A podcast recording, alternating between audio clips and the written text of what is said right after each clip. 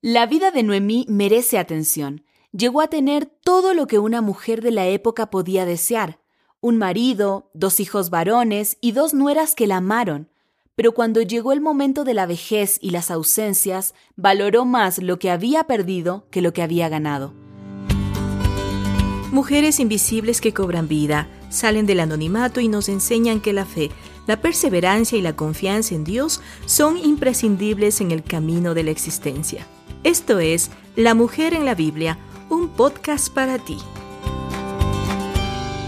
Qué gusto saludarte. Te doy la bienvenida a La Mujer en la Biblia, el podcast en el que compartimos recursos y herramientas para ayudar a la mujer latina de hoy a caminar en su fe.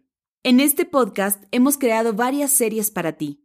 Este episodio es parte de la serie Rostros, en la que hablamos de mujeres presentes en la Biblia que nos desafían y nos recuerdan lo que Dios hizo en sus vidas. Hoy hablamos de Noemí, jefa de familia. Ruth capítulo 1 del versículo 1 al 5 cuenta la historia que unió las vidas de Noemí y la moabita Ruth.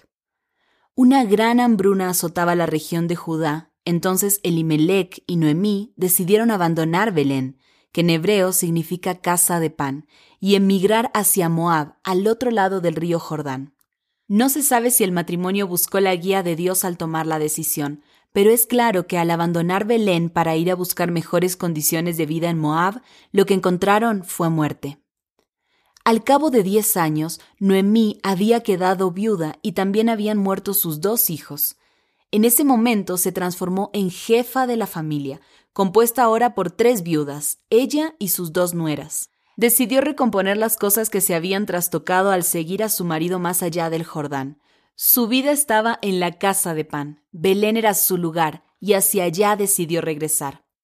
Pensó que las muertes eran un castigo divino, tal vez debido a su vida en Moab, lugar de idolatría donde se practicaban costumbres extrañas para los israelitas. Ella misma se dio cuenta de que al salir de Belén lo tenía todo, pero al regresar estaba vacía. En medio del camino hacia Belén, es decir, cuando ya habían iniciado el viaje, intentó convencer a sus nueras de que se quedaran en Moab, que cada una volviera a la casa de su madre. Pero en realidad el adiós parece ser más bien un pedido de auxilio en su soledad que solo Ruth supo interpretar. En las despedidas, tanto en el capítulo 1, versículo 9, como en el capítulo 1, versículo 14, el texto aclara que solo las jóvenes lloraron por la idea de separarse de la anciana, no así ella. Seguramente las angustias vividas habían endurecido el corazón de Noemí, pero algo de su dulzura original debía de conservar, como parece indicar la tristeza de las nueras. La anciana creía que ella era la única, o por lo menos la más afectada por la desgracia, Menciona frases como ¿Tengo yo más hijos? Yo ya soy vieja. Mayor amargura tengo yo que vosotras. Pero en realidad, aunque sus nueras eran jóvenes, también ellas habían quedado viudas y sin hijos. Al llegar a Belén, Noemí ya no estaba sola, pues había ganado la compañía y el compromiso de su nuera Ruth. Sin embargo, la anciana insistía ante sus antiguas vecinas en mantener la actitud de queja y la mirada desoladora. No me llaméis Noemí, que significa dulce, sino llamadme Mara, que significa amarga. Una vez que llegaron a Belén, Noemí guió los acontecimientos.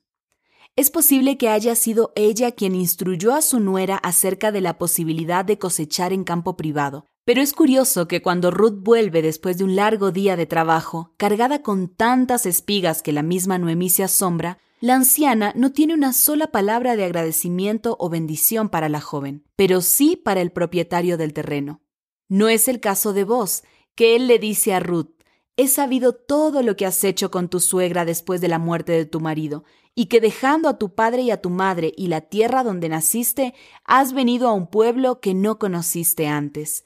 Bendita seas tú de Jehová, hija mía.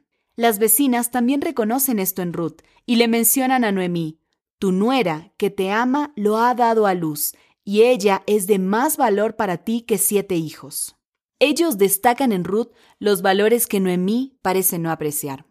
Fue Noemí quien le indicó a Ruth qué hacer en relación con vos y cómo hacerlo. En el capítulo 3, versículo 5, Ruth responde a Noemí, Haré todo lo que tú me mandes. Finalmente, cuando después de casarse con Booz, Ruth dio a luz un hijo, otra vez Noemí entró en escena y tomó al niño para sí. En ese momento reaparecieron las vecinas declarando, le ha nacido un hijo a Noemí. La vida de Noemí merece atención. Llegó a tener todo lo que una mujer de la época podía desear, un marido, dos hijos varones y dos nueras que la amaron, pero cuando llegó el momento de la vejez y las ausencias, valoró más lo que había perdido que lo que había ganado. Sin embargo, hay que rescatar que tuvo la sensibilidad espiritual para percibir la mano de Dios y supo decidir con sabiduría y restablecer el orden en su vida. Supo transmitir su fe, pues cuando Ruth se compromete a seguirla, sigue también al Dios de su suegra. Dios premió a Noemí con una nueva familia, la de su nuera moabita, y a través de ella logró hacerse un lugar en la historia de Israel. Su historia es un testimonio de la provisión divina para los necesitados, también es testimonio del perdón de Dios. Sin importar qué error cometan sus hijos, el amor y la protección divina siempre son mayores que su castigo.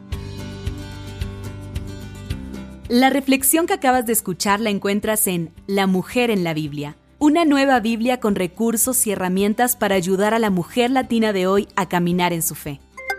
Tenemos más recursos para ti. Visita nuestro sitio web vivelabiblia.com. Será un gusto encontrarnos en el próximo episodio de La mujer en la Biblia, un podcast creado para ti. La mujer en la Biblia es una producción de Sociedades Bíblicas Unidas.